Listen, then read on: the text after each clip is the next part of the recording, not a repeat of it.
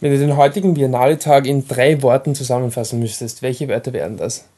Mm, kurz, bisschen fad und anstrengend. Das waren vier Wörter. Alter. ich hätte äh, anstrengend auf jeden Fall dabei, besonders wegen einem Film, auf den wir dann noch zu sprechen kommen.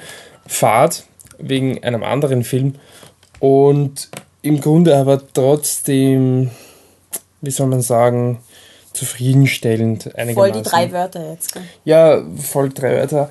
Wir sind flipthetruck.com, der österreichische Filmpodcast. Mein Name ist Michael Leitner, bei mir ist die bezaubernde Genie.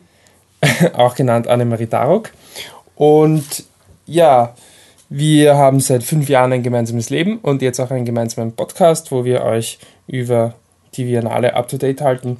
Und heute haben wir drei Filme im Programm und zwar sind das der rumänische Film Comoara, Madar, ich habe jetzt den Namen nicht richtig aufgeschrieben. Madar Behesht. Danke, weil du den Film ja quasi übernimmst. Ein Deutsch, eine deutsche-iranische Produktion und Queen of Earth aus den USA. Gut, und wir fangen gleich mal an mit, wie soll man sagen, meinem Frühstücksfilm. Es gibt äh, Frühstücksfilme bei der Biennale, die laufen um, um 6.30 Uhr. 6.30 Uhr. Mein Frühstücksfilm war um 11 Uhr. Aber haltet euch nicht zu sehr. Beim Frühstückssystem kriegt man zwar gratis Kaffee und Kipferl, aber es sind fix die Kipferl vom Anker, die man auch beim Oscar-Nacht kriegt. Und das sind nicht die besten Kipferl Wir wissen nicht, ob die das die vom Anker sind. Es wird Sinn ergeben. Aber das ist im Gartenbau. Das grad, jetzt werden wir sicherlich von, von Anker verklagt. Verschwörungstheorien. ähm, ja, wir fangen bei dem Film an, bei meinem unter Anführungszeichen Frühstücksfilm an, weil ich den allein gesehen habe und wir wollen das ja als Dialog halten, also handeln wir das quasi kurz ab. Das ist eben Comoara, eine sicher rumänisch-französische Produktion, allerdings mit Betonung auf Rumänisch. Der Regisseur ist Cor Corneliu Porumboiu. Ich habe das mit Sicherheit nicht richtig ausgesprochen.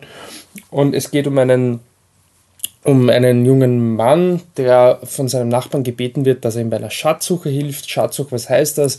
der Nachbar hat einen, einen Uropa, der, also dessen Haus sie geerbt haben und irgendwie hat er so eigentlich relativ dubios klingende Vermutungen, warum dort ein Schatz begraben sein könnte und daraufhin äh, leihen sie oder stellen sie quasi für ein Wochenende einen, einen Mann an, der ihnen mit, mit Metalldetektoren quasi zur Seite steht. Das ist mein Traum. Das ist ein Traum. Äh, ich weiß nicht, ob es nach dem Film noch dein Traum wäre. Und zu dritt gehen sie dann quasi auf diese Schatzsuche. Wobei, ja, ist er. Nein, das ist eigentlich die, die Prämisse. Und ja, im, wenn ihr euch spoilern wollt, könnt ihr gerne das Programmheft aufschlagen. Da steht noch viel mehr drin, weil man viel zu viel, weil der Film äh, fokussiert sich eben nicht, wie es da jetzt im Programmheft aussieht, darauf, wie diese Schatzsuche ausgeht, sondern konzentriert sich auf die Schatzsuche selbst. Und er macht das mit einer sehr, ja, also mit Humor, mit viel Humor, allerdings mit einem Humor, der diese, diese, diese bizarre, also diese europäische Absurdität irgendwie darstellen soll. Also da gibt es Filme, mir fällt jetzt der, der Dame, ich weiß jetzt nicht mehr, dieser isländische Film mit den, mit den Pferden, den wir in, einmal besprochen haben, Patrick und ich, fällt mir da ein. Und es ist nicht unbedingt mein Humor. Er basiert dann oft wirklich darauf, dass wir Menschen halt relativ unkommentiert bei Dingen zusehen, die halt nicht so gewöhnlich sind, aber gleichzeitig auch sehr banal. Und das ist dann halt, ja, irgendwie ein bisschen absurd, aber konnte mich mit diesem Humor noch nie so anfangen, dass ich jetzt wirklich gelacht hätte oder gesagt habe, das unterhält mich jetzt großartig. Hier ist es vor allem dieser Metalldetektor, der halt urlustig ist, weil sie suchen halt ewig lange, wo könnten sie reingraben und das ist also irrsinnig redundant und dieses Geräusch vom Metalldetektor so jung, jung macht, das ist halt irgendwie der Gag. Und ich, da muss man nur so viel sagen, dieses, diese wirklich, es ist wirklich eine Redundanz im Sinne von Witz 1, das Geräusch vom Metalldetektor, Witz 2 äh, ist, dass der, der, der Typ, der das sucht, quasi mehr oder weniger immer denselben Spruch verwendet und Witz 3 ist, dass er sich nicht auskennt mit seinem Gerät.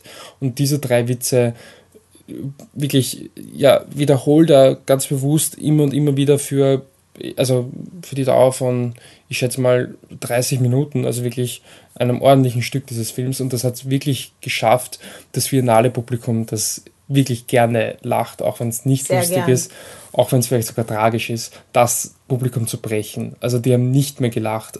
Am Anfang war der Metalldetektor hilarious, alle haben gebrüllt vor Lachen, aber irgendwann mal der Film hat es wirklich geschafft, das so oft zu wiederholen, dass es für alle langweilig war.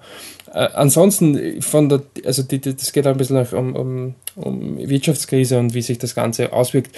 Hat ein paar nette Ideen und der Schluss ist wirklich cool und den werde ich jetzt natürlich nicht spoilern, aber der ist wirklich cool, war ein cooler, witziger Schluss und er hat auch auch David, ich möchte nicht spoilern, aber die Art und Weise, wie sich die Geschichte entfaltet, ist relativ ungewöhnlich und das fand ich auch ganz nett.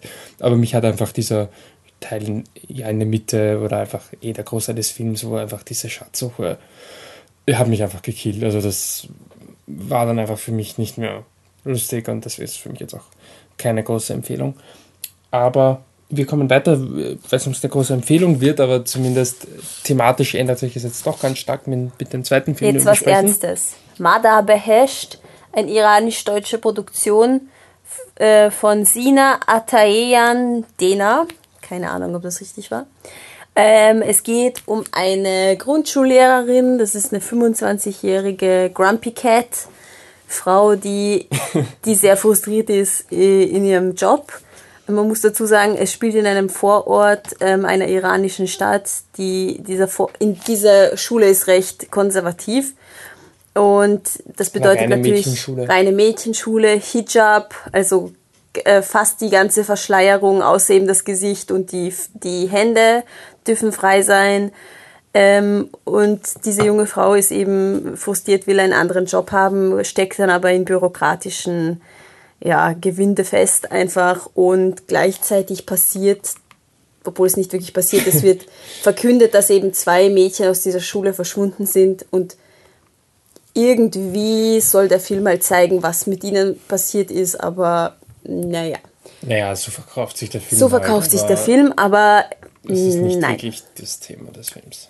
Das Thema des Films ist einfach die, diese Regeln, diese islamischen, iranischen Regeln, äh, die irrsinnig streng, aber auch irrsinnig unlogisch sind. Zum Beispiel die Mädchen an dieser Schule haben natürlich auch Sportunterricht und sie dürfen oder sie sollen, sie werden ermutigt, Volleyball oder Basketball zu spielen.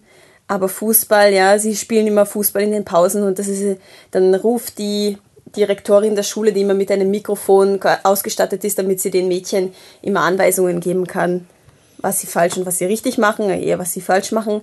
Und immer wenn die Mädchen den Ball kicken, dann, dann flippt sie aus und ruft, naja, ihr dürft es nicht kicken, weil das ein, ein, ein Jungensport ist. Oder Nagellack ist ganz schlimm, dafür kriegt man schon mal Abzüge in Disziplinarnote von der Schule und wird nach Hause geschickt und dann muss die Mutter kommen oder Vater und das irgendwie rechtfertigen, warum das Mädchen Nagellack um hat. Also solche Regeln, die für uns eigentlich überhaupt nicht nachvollziehbar sind. Und ja, die, die Lehrerin, die Hanje, muss diese Regeln unterstützen, ist aber offensichtlich dagegen und macht sich überhaupt nichts daraus. Ich würde jetzt aber, ich weiß, möchte nur kurz einhaken, ich, ich weiß nicht, ob sie gegen die Regeln ist. Für mich war es wirklich mehr die, die Idee, eh, was du sagst, eben mit diesen, diesen teilweise absurden Regeln und sie fördert diese Regeln ja. Ja, also sie, sie, sie muss. Sie, sie, muss, sie muss, muss ja, das fördern, kann man ja? jetzt. Sie muss das Mädchen, das Nagellack auf den ja, Fingern, muss sie zur Direktorin ich hab, schicken. Ich habe es ja? jetzt persönlich nicht so empfunden, dass sie ein Problem damit hat. Für mich war sie schon sehr streng.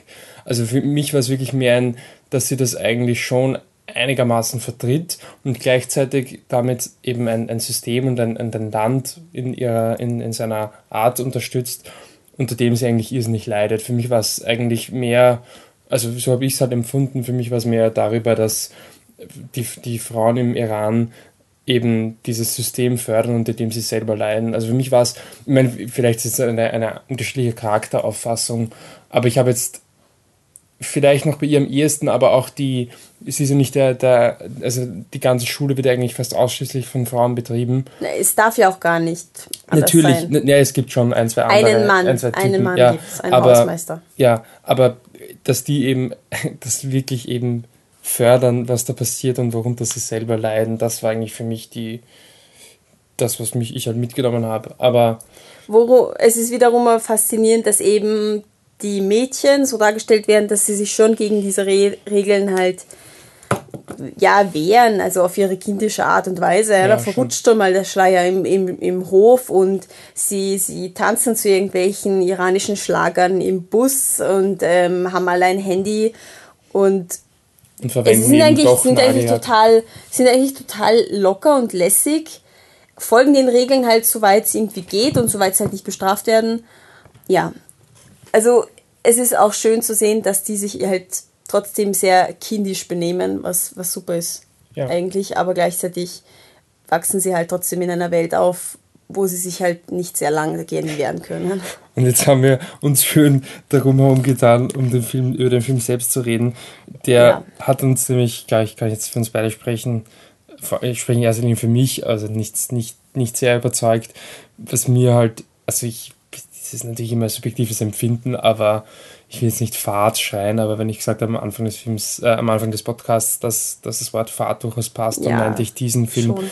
Und es ist halt, ich will jetzt nicht sagen, dass es Absicht ist, das ist eine Unterstellung, aber der Film gibt sich schon Mühe, dass alles sehr Ich sag langsam dir, wie das ist. Das ist wie, schleppend vorangeht. wenn man beim Arzt im Wartezimmer sitzt und schon Fahrt ist, weil du hast das Heftel schon durchgeblättert, das Einzige, das dich interessiert hat. Und dann schaust du dir halt die Leute an und irgendwie ist es auch entspannend, dass du da sitzt und mal ein bisschen den Kopf ausschalten kannst und andere Menschen beobachten kannst. Aber irgendwie ist es natürlich auch Fahrt, weil du wartest auf diesen Termin und es kommt nicht und es kommt nicht.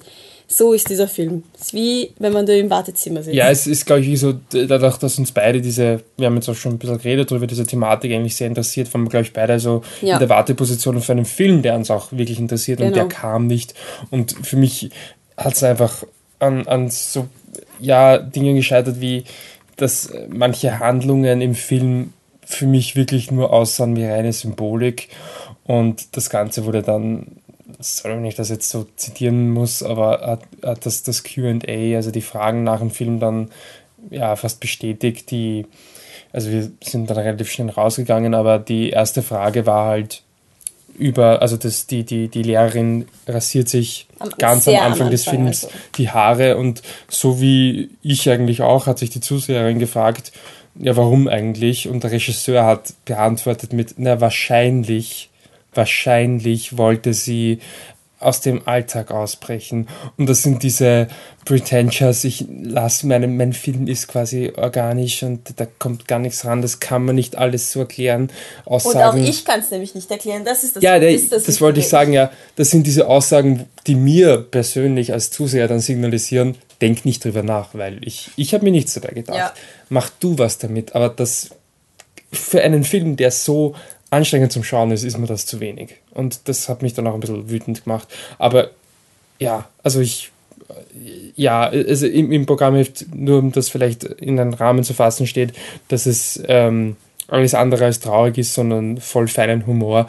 Der Humor ist so fein, dass niemand gelacht hat. Wirklich niemand. Oh mein Gott, das Biennale Publikum ist so happy. Wirklich, ich schwöre euch. Es ist einfach, die Happy-Pille wird herumgegeben da. Aber, Aber bei dem nein. Film hat es anscheinend keine mehr gegeben. Das war halt einfach nicht lustig. Und es ist aber auch nicht so, als ob man deswegen jetzt ultra traurig gewesen wäre. Nee. Es war wirklich nach fünf bis zehn Minuten klar, okay, das ist quasi das Problem im Iran. Jetzt gibt man einen Film, der Film kommt nicht. Ja. Also, ja, ist, glaube ich, der Film bis jetzt auf der Biennale, der mir wahrscheinlich am wenigsten gefallen hat. Mir hat Kosa noch weniger gefallen. Ja, und dann kommen wir, oder möchtest du noch irgendwas Nö. anmerken? Nö. Dann kommen wir zum letzten Film im heutigen Programm. Das ist Queen of Earth aus den USA von Alex Ross Perry.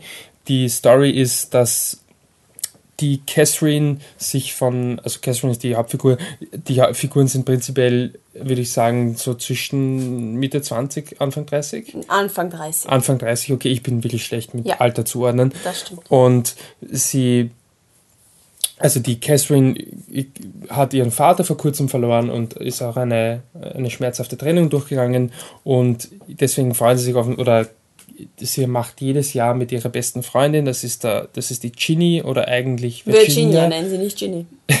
Virginia oder Ginny, die eben, die, die ihre beste Freundin ist und die ein, ein Haus am, ja, so An einem wunderschönen See. an einem wunderschönen See, Ah, so so kann man es zusammenfassen, ein großes Haus an einem See hat, oder eigentlich gehört es den Eltern, aber hin und wieder kann sie es nutzen. Und offensichtlich machen die beiden jedes Jahr einen, einen äh, Urlaub dort, einen kurzen...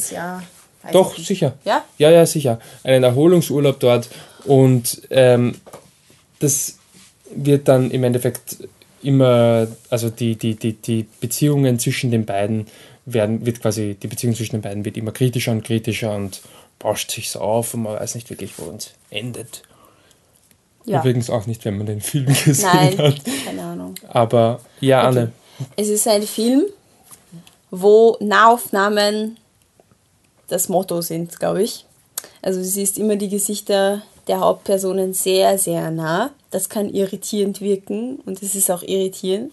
Die Musik, die verwendet wird, erinnert mich an ähm, die moderne Interpretation von Hitchcock, also Film, äh, Musik, die in Hitchcock-Filmen verwendet wurde. Auf jeden wurde. Fall Hitchcock, ja. Ja, also es, es ist eben dieses, es wird dieses Gefühl erzeugt, dieses Suspense-Gefühl, es wird was passieren, es wird was passieren. Aber, und dann, es hat bei mir einen körperlichen Effekt ausgelöst, dass andauernd diese Musik gespielt wurde, obwohl von den Bildern her nichts passiert ist. Du hast die Bilder, du hast, du hast das Gesicht von, von, von den Personen gesehen, das ist alles. Es wurde kein Messer oder irgendwas gezeigt. Also dein, dein Körper hat schon dieses Gefühl, oh mein Gott, gleich, gleich geht's voll ab. Gleich passiert irgendwas Schreckliches oder irgendwas, was ich nicht verstehe, aber gleich passiert was. Und es passiert nicht. Und deswegen war ich in so einem körperlich angestrengten Zustand, weil ich gewartet habe, aber es war nichts und mein Kopf hat schon gecheckt, okay, es wird nichts sein wahrscheinlich. Und deswegen war ich in so einer Zwischen, Zwischenstimmung und das war überhaupt nicht angenehm für mich, ähm, obwohl es sehr interessant war zwischendurch, weil ich habe das Gefühl, im Film kommt halt auch eben das Thema ähm, äh, Krankheit in, im Sinne von ähm, psychische Krankheiten und wie die Personen damit umgehen, wer es leugnet, wer es nicht leugnet. Die Hauptperson hat offensichtlich oder kann man auch so interpretieren, dass sie, eine, dass sie eine echt arge Psychose hat, wo sie eben paranoid wird. Also es ist auch nicht nur sie eigentlich. Nicht nur sie, sie vor aber allem, sie aber. vor allem. Und ja. das ist eigentlich eine, eine nette Herangehensweise in dem Film, muss aber nicht das bedeuten. Also ich weiß nicht, was es wirklich gegangen ist in dem Film, aber das könnte sein und das ist eigentlich ganz, ganz gut dargestellt, weil ich habe das Gefühl, so kann man auch mal nachvollziehen als, als ähm, Mensch, der eben keine, kein, nicht paranoid ist oder eben nicht paranoide Psychose oder was hat, wie sich das anfühlen könnte, weil man auch paranoid wird, weil eine diese Musik die ganze Zeit das suggeriert, du musst jetzt Angst haben, weil was passieren könnte. Also es ist emotional wahrscheinlich das nächste an das, was man mhm. herankommt bei diesem Gefühl. Also was ich habe gar nicht so sehr die, die Psychologie von einem Charakter jetzt interessant gefunden. Für mich, also was, was mich mehr gepackt hat, war die, die, die, die, waren die zwischenmenschlichen Beziehungen. Ich habe eben das so empfunden, dass die Catherine die, also man muss vielleicht kurz etablieren, die Catherine, ich glaube, ich, ich meine, das ist, klingt das immer blöd, aber sieht wohl, wenn man das jetzt so unter Anführungszeichen gesellschaftlich betrachtet, besser aus als die Ginny und der Film stellt das auch so dar. Und sie ist Nein, wieder, falsch rum, andersrum. Äh, pardon, die Ginny sieht, ich habe den Namen verwechselt, die Ginny sieht besser aus als die Catherine.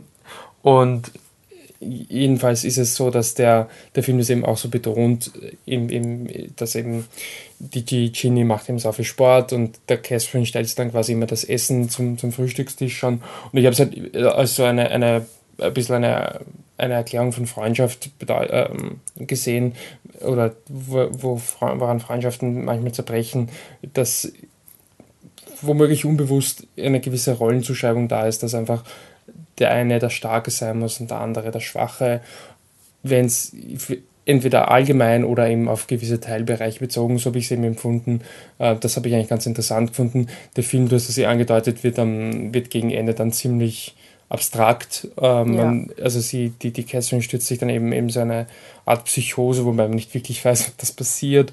Äh, ich fand aber trotzdem eigentlich den Film sehr interessant. Er ist wirklich, wirklich anstrengend zum Schauen. Der Patrick hat schon mal von Alex Ross Perry, dem Regisseur des Films, einen Film rezensiert auf Flip Truck, auch im, im Podcast. Und das war Listen Up Philip und er hat gemeint, der, der Film ist eigentlich ein sehr gut, aber er gibt mir nur einen empfehlenswert, weil es so unschaubar fast, weil die Charaktere so unsympathisch sind, auch wenn das die Absicht des Filmes war. Und Queen of Earth ja. kommt ihm sehr nahe. Ich sag euch also, ich bin kein brutaler Mensch, aber bei diesen Figuren habe ich das Gefühl gehabt, ich möchte sie alle prügeln und in diesen See werfen, wirklich. Das ist auch nicht so nett, Annemarie. Nein. Äh, das, aber ich, man kann es nicht wirklich übernehmen. Also Nein. die Charaktere sind auch wieder, geht ein Stück weit darum, aber sind so unsympathisch. Also ich würde den Film jetzt auch nicht im klassischen Sinn empfehlen, weil es wirklich anstrengend zum Schauen. Es ist körperlich anstrengend. Ja, also ich war echt froh, wie er aus war. Ja. Aber ich persönlich, ich glaube, du warst nicht so. Ich weiß nicht, ich, ich weiß nicht, ob ich ihn mag. Wirklich nicht. Das ist ein Film, wo ich einfach nicht weiß, was für Emotionen ich habe, weil es gibt ja. negative Emotionen und es gibt irgendwie positive und ich habe keine Ahnung. Ich weiß nicht, ja, was ich davon ich, halten ich soll. Ich muss auch sagen, ich, das war also am, am Abend und äh, war ein anstrengender Tag. Ich war jetzt auch müde und dadurch wird es halt noch schwieriger, weil äh, das dann auch schon ein bisschen Kampf ist, um, um die Aufmerksamkeit zu halten. Wenn ich jetzt putzmunter wäre, ich weiß halt nicht, ob es wirklich leichter gewesen wäre zum Schauen. Mhm. Ähm, aber ich kann mir das zumindest einreden. Aber für mich war er eigentlich, mir hat er eigentlich ziemlich gut gefallen. Aber der Patrick war eben erwähnt, oder weiß nicht, ob ich es erwähnt habe. Nein, ja. aber Patrick war auch dabei und hat auch ihm gemeint, ihm, ihm hat es nicht sehr gefallen, weil er sich zu sehr an Listen Up Philipp erinnert hat und diesmal verzeiht das quasi dem Regisseur nicht mehr, dass er genau dasselbe macht. Ähm, gut, ich als Neueinsteiger bei Alex Ross Perry war eigentlich sehr angetan. Ähm, ja, so noch irgendein Kommentar? Nein. Bringen wir es zu Ende. Ähm, ja, wenn ihr uns erreichen wollt, wenn ihr, ja, ich weiß nicht, was man da Anne auf den, an den Kopf werfen kann heute, aber vielleicht, weiß ich nicht, ihr vorschlagen wollt, dass doch in Österreich den Frauen gegenüber ein ähnliches System praktiziert werden sollte Bitte wie im Iran, dann macht ihr das wie? Dann schreiben wir Gar dir. Nicht. Oder? Auf Twitter. Viennese Cat, Wiener Katze auf Englisch. Mein Gott, ich bin nicht so gut in dem. Äh, wenn man dem Michi sagen möchte, dass Männer doch bitte den Hijab tragen sollten. Kann man das wie? Das, das fände ich eine coole Aktion, ja. Das hätte durchaus eine gewisse Aussagekraft. Dann macht das doch auf hipstersaurier. Ihr müsst allerdings das Kostüm spenden. Wir, wir sind low budget hier bei Flip the Truck. oh ja. ähm, ansonsten contact flipthetruck.com. Wir haben äh, www.flipthetruck.com. Da findet ihr sowieso alles zu Viennale, wie unter anderem auch Gewinnspiele. Shoutout dafür. Und ja, facebook.com, äh, Fliptruck sind wir auch.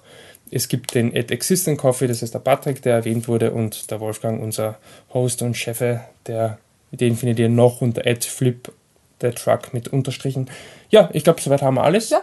Irgendein Schlusswort, ein Schlusswort zu diesem schönen Biennale-Tag. Ich bin müde. Wunderschön. Gute Nacht und tschüss. Gute Nacht.